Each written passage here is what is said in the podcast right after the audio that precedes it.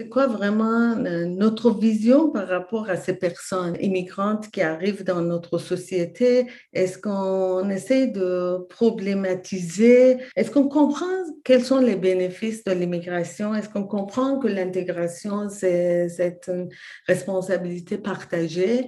Euh, j'ai le sentiment que ce n'est pas toujours le cas.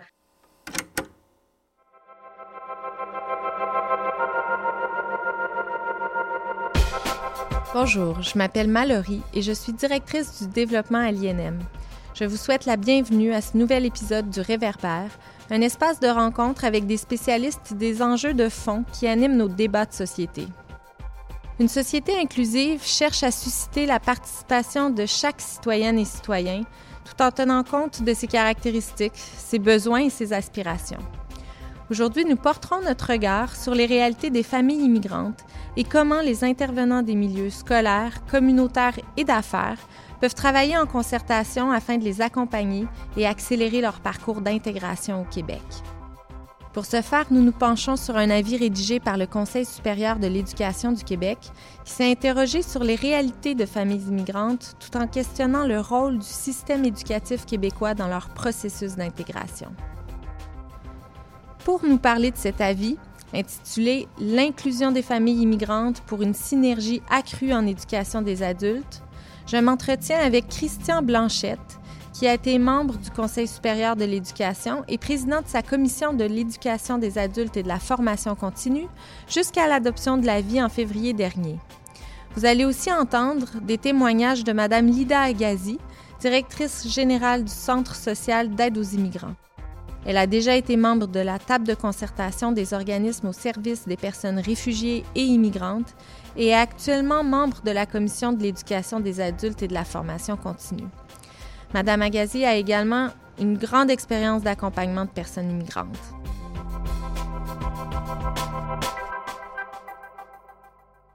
Bonjour, Christian Blanchette. Bonjour.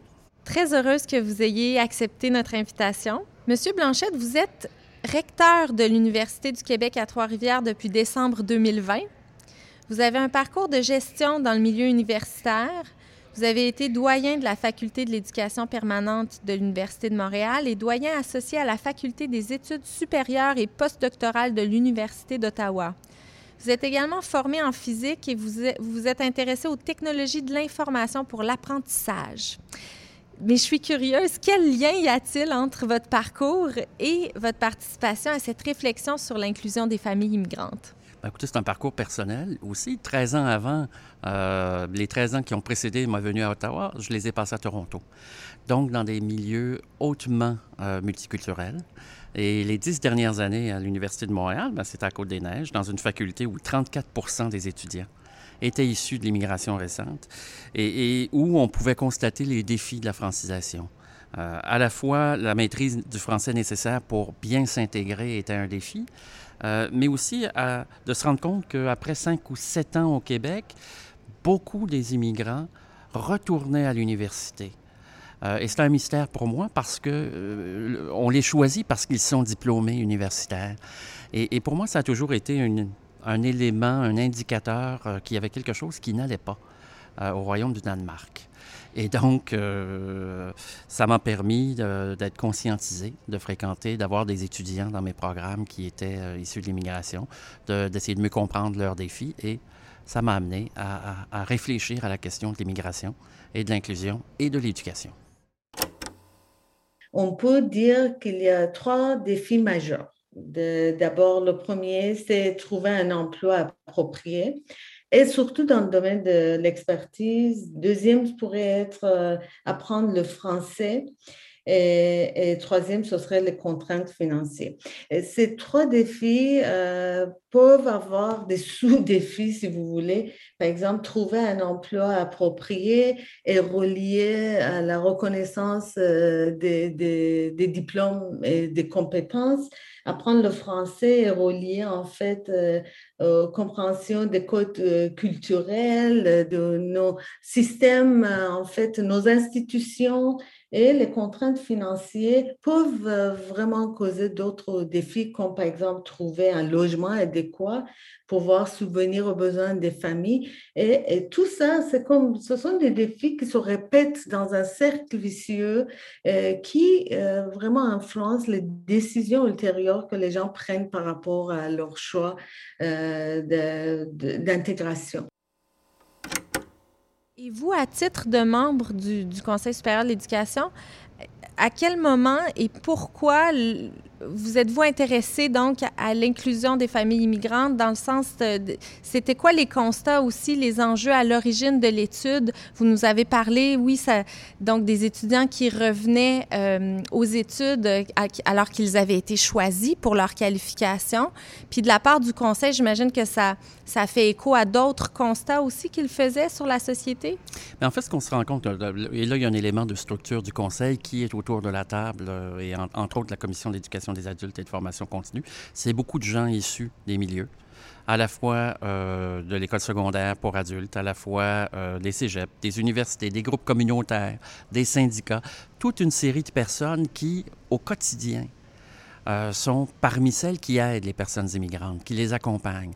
Et donc, pour ces personnes, quand on a mis au jeu le sujet de pouvoir travailler sur cette question-là, tout de suite, ils ont été allumés parce que ça les ramenait à leur quotidien et, aux défis qu'ils avaient euh, à faire. Donc, euh, les gens, on, a discuté comment prendre euh, l'objet parce que beaucoup d'études sur l'immigration. et ce que les membres du conseil et de la commission ont, voulu faire, c'est porter un regard différent. Et cette différence, ça a été de regarder le parcours des familles immigrants on sélectionne les immigrants individuellement. Une femme, un diplôme, un homme, un diplôme dans un champ professionnel particulier. Mais ultimement, l'expérience d'immigration, c'est l'expérience d'une famille. Personne n'est seul quand il arrive. Euh, il vient, elle vient avec sa famille. Euh, la famille le rejoindra. Euh, ou encore la famille au pays, ben, on l'aide. Et donc, l'immigration, c'est un choix familial. Donc, ça nous a amené à réfléchir en nous disant que beaucoup des exemples qu'on avait vus de défis particuliers découlaient du fait que c'est une famille qui venait, pas simplement un individu. L'immigration, c'est un projet familial. Projet familial, pas dans le sens que tu dois avoir une famille pour arriver ici, même si tu es célibataire. Des fois, euh, tu as déjà un projet dans, dans la tête parce que tu penses, je vais, je vais immigrer, euh, disons, au Canada. Après ça, je vais essayer d'amener mon frère, mes parents. C'est un projet plus large, mais il y a toujours un, un sens familial euh, dans ce projet-là. Pouvez-vous nous décrire les réalités des familles qui ont été mises en lumière dans cet avis? Oui, écoutez, on a parlé, on a interviewé autour de 65 familles euh, d'immigrants euh, qui sont arrivées entre il y a 3 à 7 ans. Euh, et donc, c'est une, diapo, une image d'une certaine période. ce qu'on a pu se rendre compte, c'est qu'au départ, le processus d'immigration, c'est exigeant c'est complexe, même si on est francophone. Euh, donc, imaginez, là, vous arrivez dans un pays, dans un lieu, vous voulez vous trouver un logement, vous ne savez pas où commencer, euh, vous ne savez pas ce qu'est un bail, comment tout ça fonctionne, euh, vous ne savez pas dans quel quartier, vous ne comprenez pas nécessairement vos responsabilités ou les droits que vous avez face à la location d'un appartement, à l'achat d'une maison, comment utiliser le transport en commun. Quand on est touriste, on, finit par comprendre. Mais en plus, vous devez penser au système de santé. En plus, vous devez penser aux écoles, aux transactions bancaires, comment les banques fonctionnent ici. Tout ça, c'est un processus qui est exigeant. Et en plus, quand on a des enfants, ben, il faut comprendre l'école. Il faut comprendre leur réalité à, eux. On s'inquiète, est-ce qu'ils seront acceptés par d'autres? On porte une attention particulière à nos enfants. Comment avoir accès à, des garderies, à des places en garderie, en CPE. Euh, comment interagir avec l'enseignant? Toutes ces interactions-là sont définies par la culture, notre culture d'origine, euh, le fonctionnement de notre pays d'origine, et on se retrouve ici où le fonctionnement est complètement distinct. Et là, en plus, on a tous les aspects légaux. Le numéro d'assurance sociale qui donne accès à l'emploi,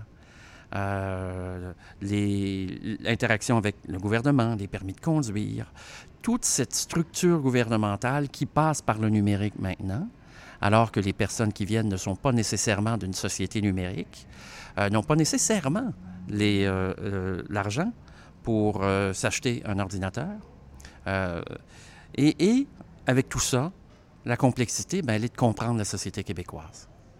Euh, comment on interagit avec les gens, quels sont nos droits, nos rapports, nos rapports aux enseignants si on étudie, nos rapports aux patrons si on travaille? Donc, il y a vraiment un apprentissage de fond qui rend la chose exigeante.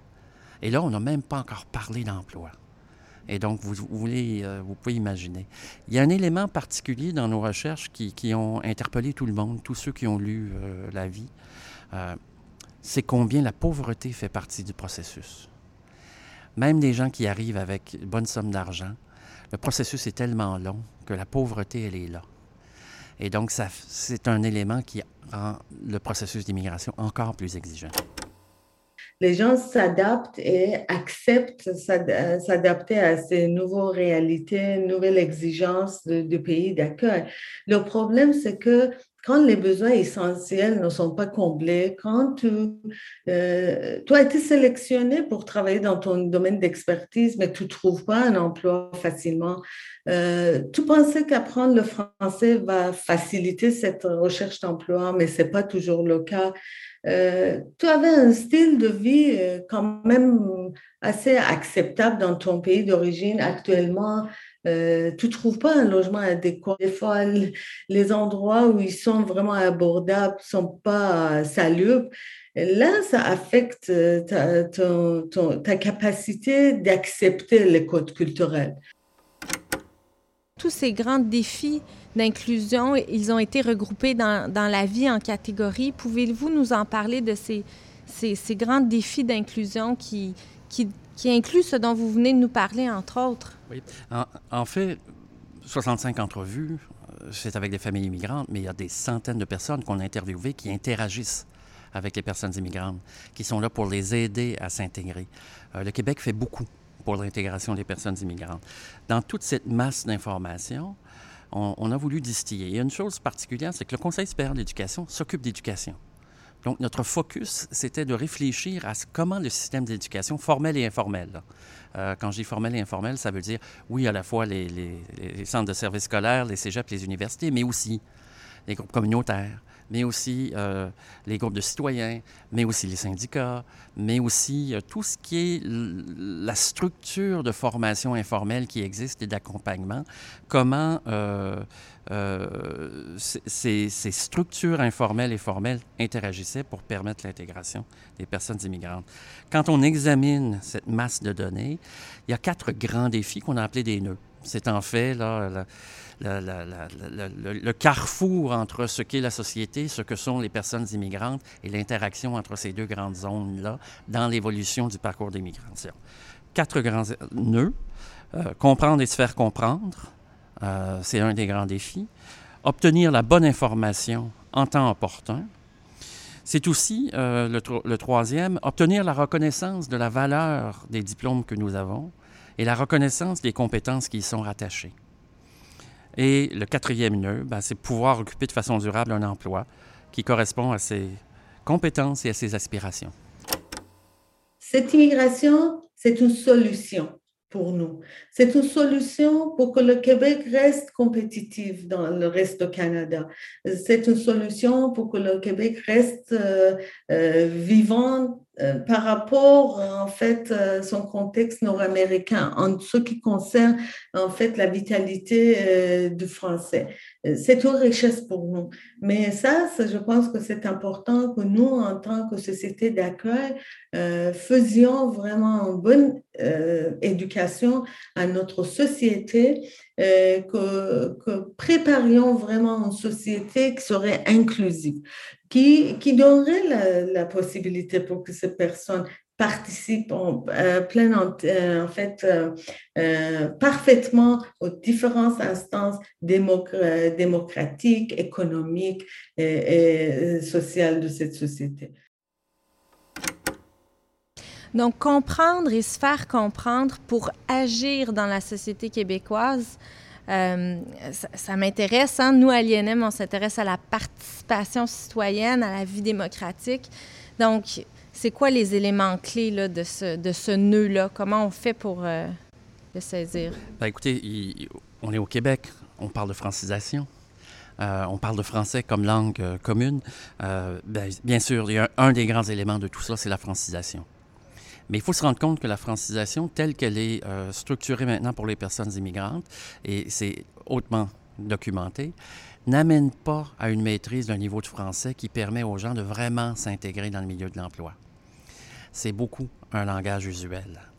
Et, ce qu'il faut se rendre compte, c'est que euh, puisque beaucoup des immigrants économiques qui nous arrivent, bon, il y a plusieurs catégories d'immigration, mais beaucoup de ceux qui ont été sélectionnés ont déjà des diplômes universitaires et pour exercer leur profession au Québec, il leur faut une maîtrise du français à haut niveau.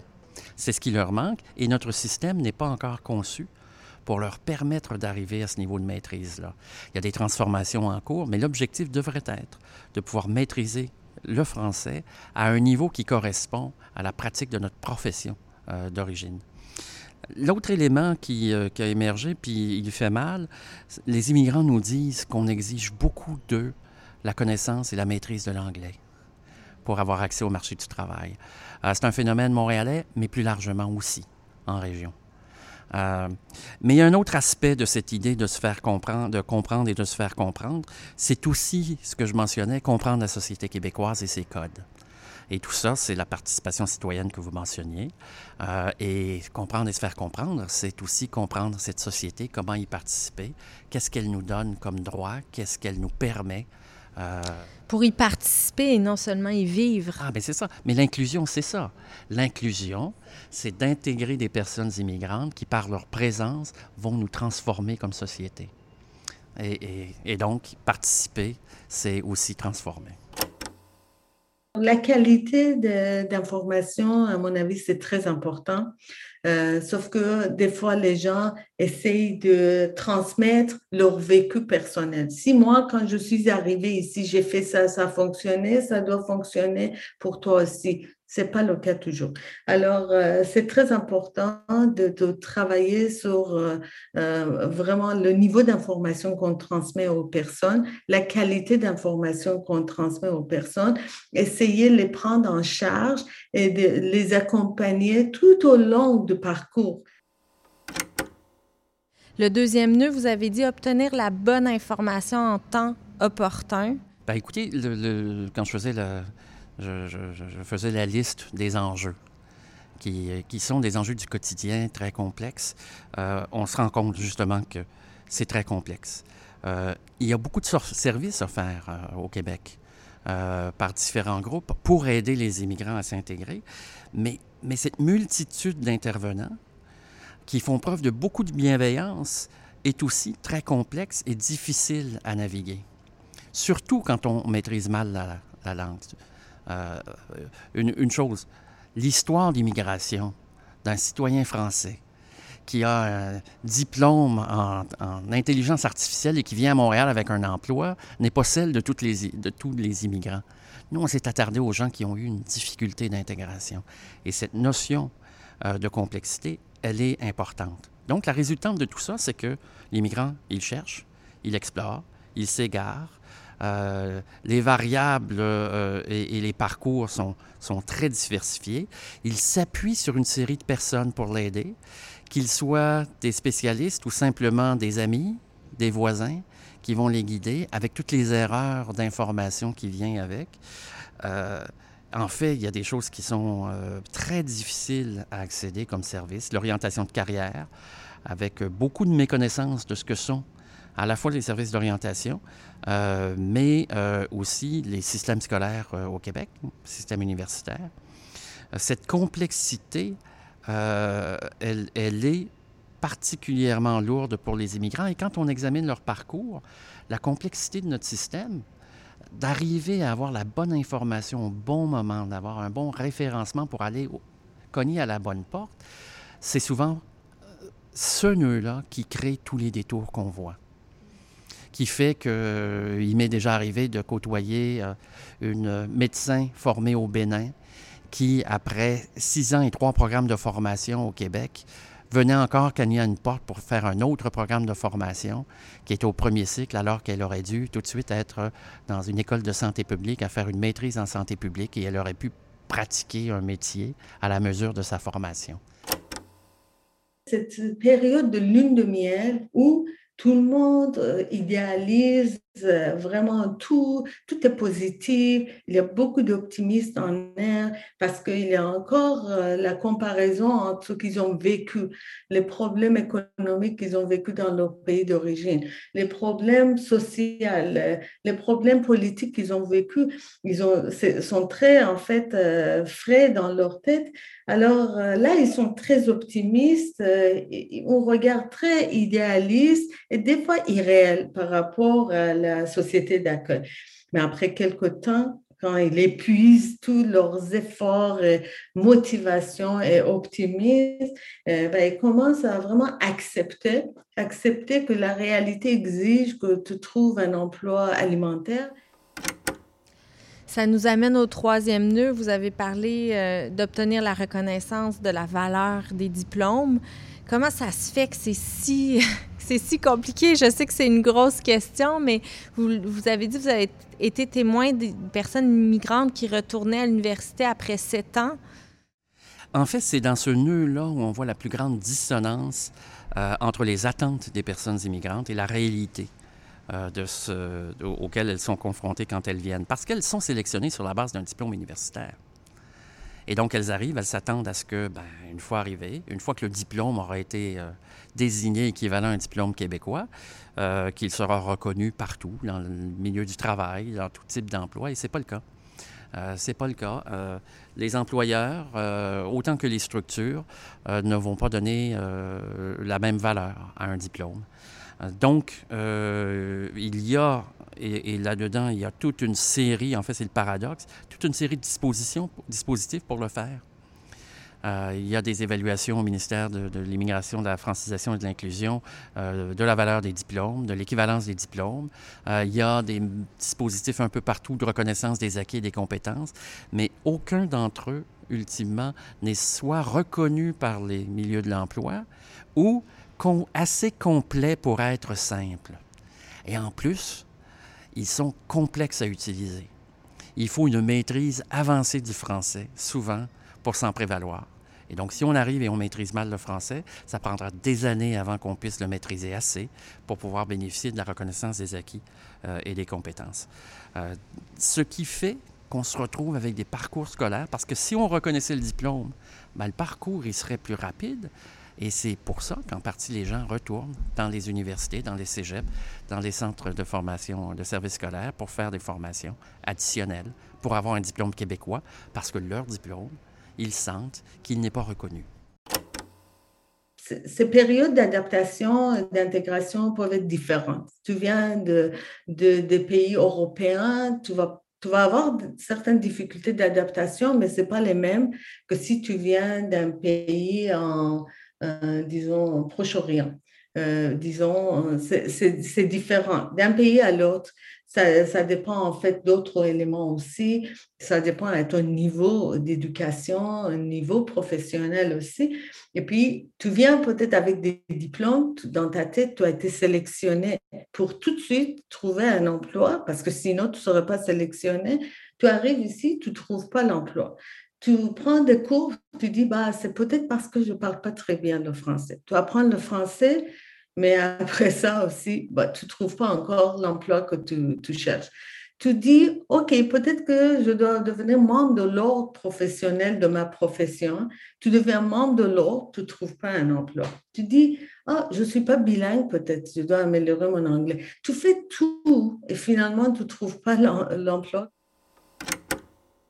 Puis le dernier nœud que vous avez mentionné, c'est pouvoir occuper un emploi parce que finalement, c'est de façon durable. C'est ça le but de la reconnaissance des diplômes, en fait. Oui, puis il y a une chose que je voudrais bien souligner.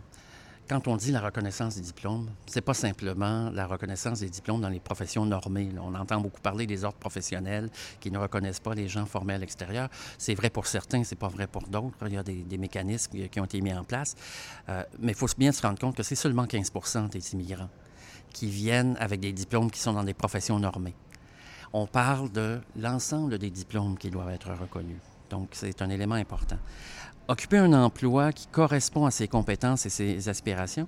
Euh, au Québec, les données montrent que ça prend au moins 10 ans pour bien s'intégrer économiquement au Québec quand on est immigrant. Euh, en moyenne, c'est long.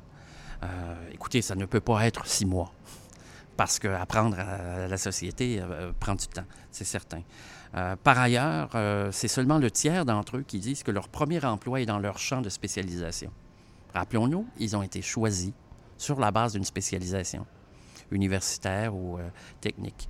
Euh, donc, le regard du Conseil euh, à cet égard-là, ce n'est pas simplement de parler d'un premier emploi ou d'un emploi, mais de comprendre, il faut bien comprendre que quand les gens viennent, ils veulent une, un emploi qui est... ils arrivent avec des aspirations, ils arrivent avec des compétences, ils veulent pouvoir se réaliser, comme n'importe quel Québécois dans leur travail.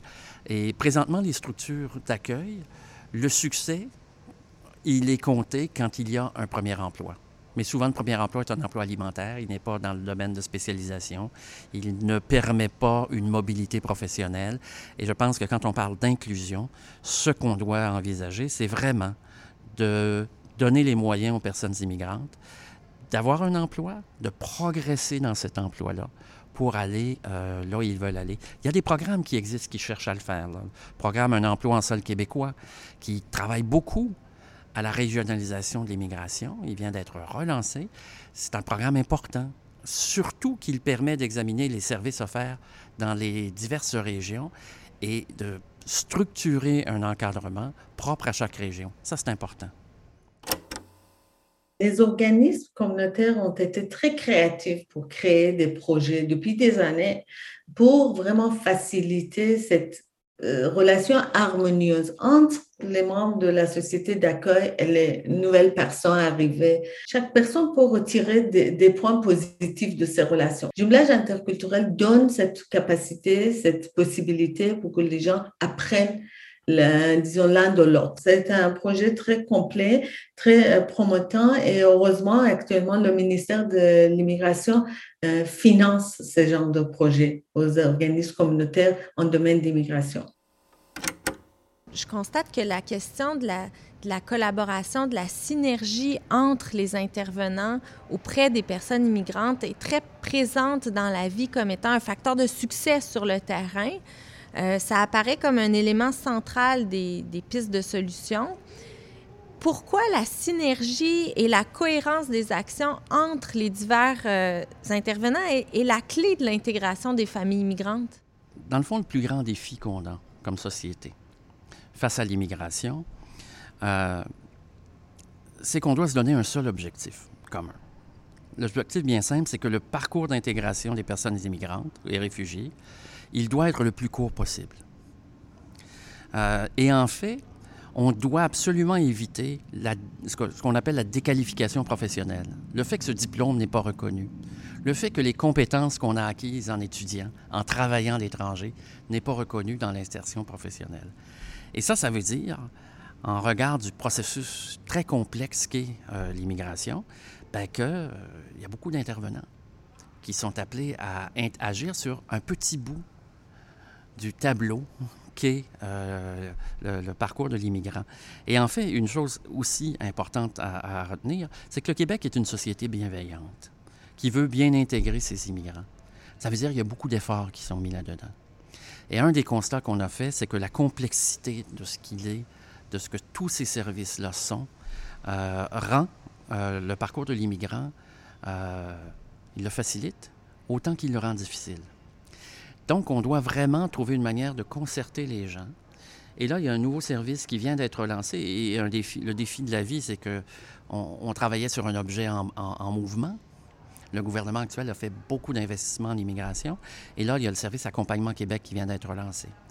Euh, et ce qui est intéressant, c'est que quand on examine la vie, on se rend compte qu'il y a là une, feuille de route sur comment déployer un service d'accompagnement personnalisé des personnes immigrantes un accompagnateur, une accompagnatrice qui pourrait suivre dans la durée l'intégration de la personne immigrantes, autant d'une manière euh, personnelle avec les défis du quotidien, l'intégration à l'école des enfants, mais aussi l'intégration professionnelle. Une personne qui, un peu comme un parrain quand on parle de l'immigration parrainée, va accompagner la personne immigrante et la famille immigrante pendant euh, un certain nombre d'années. Ce, ce serait la clé du succès. Donc, cet avis-là, euh, il dit euh, un peu comment Accompagnement Québec devrait explorer cet accompagnement des personnes immigrantes. Accompagnement Québec, ça, pour le bénéfice de nos auditeurs, ce serait euh, dans un ministère? Ce C'est euh, au sein du ministère euh, de l'Immigration, de la francisation et de l'inclusion. C'est un nouveau modèle qui a été annoncé l'été dernier. Il est en déploiement. mais, mais je pense que cet avis, elle amène quelque chose d'important. Puis là, j'invite les gens qui sont dans les régions, euh, dans toutes les régions du Québec, Montréal est une région aussi, euh, à, réunir les gens autour de la vie, à, l'explorer, parce que il nous permet de saisir les zones d'ombre qu'on a dans nos régions en termes de services. Il nous permet aussi de comprendre comment on doit collaborer ensemble et mettre la personne immigrante et sa famille au centre du défi et de l'accompagner dans la simplicité une personne qui accompagne et qui fait le lien avec les autres euh, nous semble euh, une manière de faire qui simplifie la vie des personnes immigrantes et qui simplifie aussi euh, l'action de chacun. L'immigration, c'est une réponse à plusieurs besoins que nous vivons actuellement dans la société, des besoins économiques. On voit déjà il y a un manque de main-d'œuvre, euh, disons surtout dans les régions. Euh, besoin démographique, on voit vraiment le vieillissement de notre population. Besoin de diversité, euh, on voit déjà que dans certaines régions, les régions sont vraiment, disons, comblées en fait par les personnes de même origine et même les jeunes quittent la région. Alors, on a besoin de vraiment de l'immigration pour revitaliser la vie au Québec au niveau économique au niveau démographique et au niveau d'inclusion. Mais pour faire ça, nous devons mettre les outils sur place aussi. Depuis 2018, euh, c'est vrai qu'on l'entend dans les médias qu'il y a beaucoup d'investissements euh, en intégration, en francisation. Il y a Francisation Québec aussi qui a été annoncé récemment. Donc, on, sent qu'il y a beaucoup de ressources investies pour améliorer euh, l'offre de services aux immigrants à l'extérieur aussi des, centres urbains. Est-ce que ça va dans le sens de l'avis du Conseil? Oui, bien sûr. les données qu'on a été chercher, elles, incluent la Mauricie, elles incluent le centre du Québec, elles incluent Québec, l'Estrie, elles incluent Montréal. ce qu'on voit, c'est qu'à Montréal, il y a une pléthore de services. dans les régions, les besoins sont là. Il y a, dans bien des cas, beaucoup de services, mais offerts et, intégrés parce qu'il y a moins de ressources. Euh, mais il y a des défis importants. Euh, les classes de les classes d'accueil euh, en région pour les enfants ben, sont rares. et donc, il y a toutes sortes de défis qui existent. Et il y a toute une structure, et là, la vie est très riche de cette analyse-là, euh, toute une série de structures euh, d'accès, euh, de verrous pour l'accès à certains services qui existent de différentes manières à Montréal et dans une région A, B ou C. donc ça, c'est un défi particulier. Mais je pense qu'on a là, et, quand on se balade en région, puis depuis quelques mois, je suis en Mauricie, au centre du Québec, à l'UQTR, et ce qu'on voit, c'est un, appétit très grand de la part des régions pour l'accueil des personnes immigrantes. Euh, les gens veulent accueillir et il y a des services qui sont déployés. Et je pense que cet avis pourra servir aux gens à réfléchir comment mieux le faire et bien le faire euh, dans chacune des régions. Je comprends que les efforts de régionalisation qu'on voit actuellement, euh, si je vous comprends bien, pourraient contribuer à, raccourcir aussi le parcours d'immigration parce qu'on se rapproche de là où ces personnes vont être, vont, vont pouvoir participer à la société. Tout à fait. on solutionne les problèmes avant qu'ils surgissent. C'est l'élément clé. De sorte que cette idée que euh, le Conseil a, soulevée de raccourcir le parcours d'inclusion, euh, ben, c'est chaque petit geste compte pour simplifier les problèmes auxquels seront confrontées les personnes immigrantes euh, et ainsi euh, leur permettre euh, à la fois de bien se scolariser pour leurs enfants, à la fois de trouver un emploi à la mesure de leur talent pour eux et de s'insérer dans une société. Et je pense que tout ça, euh, tout ça est possible.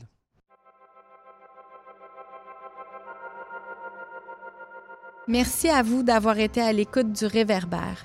Je vous encourage à écouter nos autres épisodes qui portent sur une variété de sujets tout aussi passionnants les uns que les autres. Abonnez-vous au Réverbère sur votre plateforme d'écoute préférée ou en visitant notre site internet inm.qc.ca.